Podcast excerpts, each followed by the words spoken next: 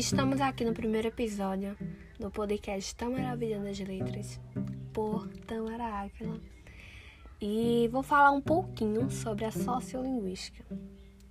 A linguística tem várias correntes teóricas, e sendo uma delas, a sociolinguística. E a sociolinguística surgiu no ano de 53 em um trabalho de Haver e esse estudo foi desenvolvido nos anos 50 e 60. A sociolinguística estuda a relação entre língua e a sociedade e as variações existentes e a língua falada. As pesquisas se dão em entrevistas ou mostragens. Ah, e também a sociolinguística estuda tanto a língua falada, como eu já tinha dito, quanto a língua escrita. Segundo Taralo, as variantes linguísticas são de diversas maneiras e de se dizer alguma coisa em um mesmo contexto, com o mesmo valor.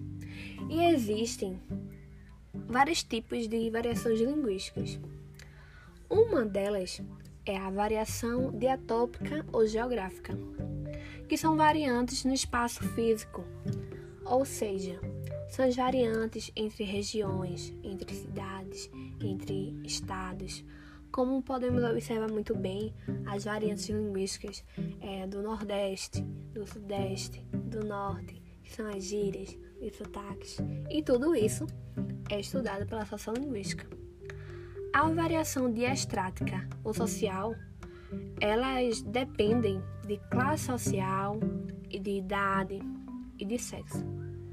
Tudo isso interfere nas variações, na variação diastrática ou social. A situação ou contexto social também é uma variação linguística. Por exemplo, é a, é a variação de fala dependente da situação formal e informal, ou informal, aliás.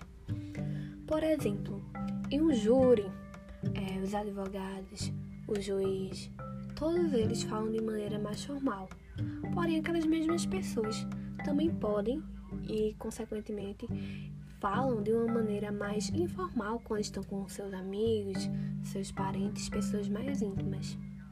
Ou também numa apresentação de TCC em que aqueles que defendem as suas seus estudos, suas pesquisas, eles falam lá na apresentação de maneira mais formal, mas na hora da comemoração eles já mudam totalmente, tanto o jeito da fala, tanto de se expressar, né?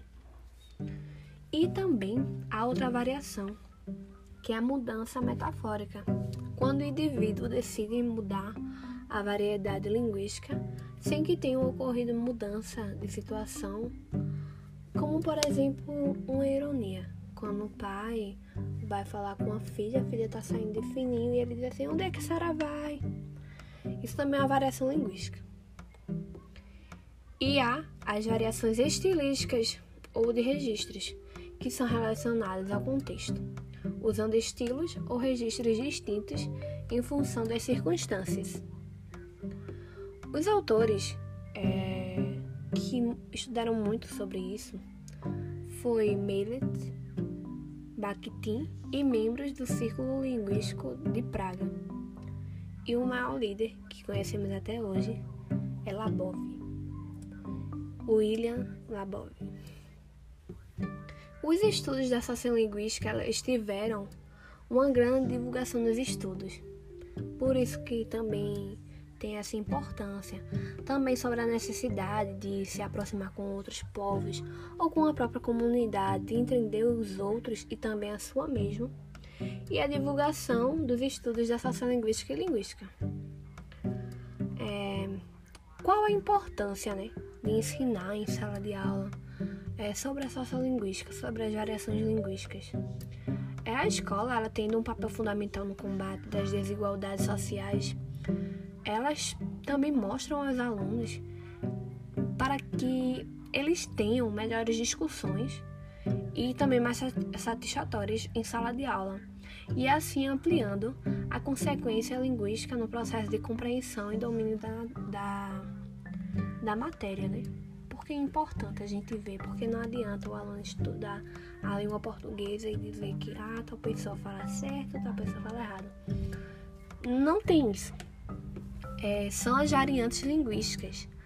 Cada um está inserido em um contexto, depende de N motivos, para que cada um fale em sua singularidade. Espero que tenha gostado. Isso é um pouquinho sobre a sociolinguística. E é isto. Até o próximo.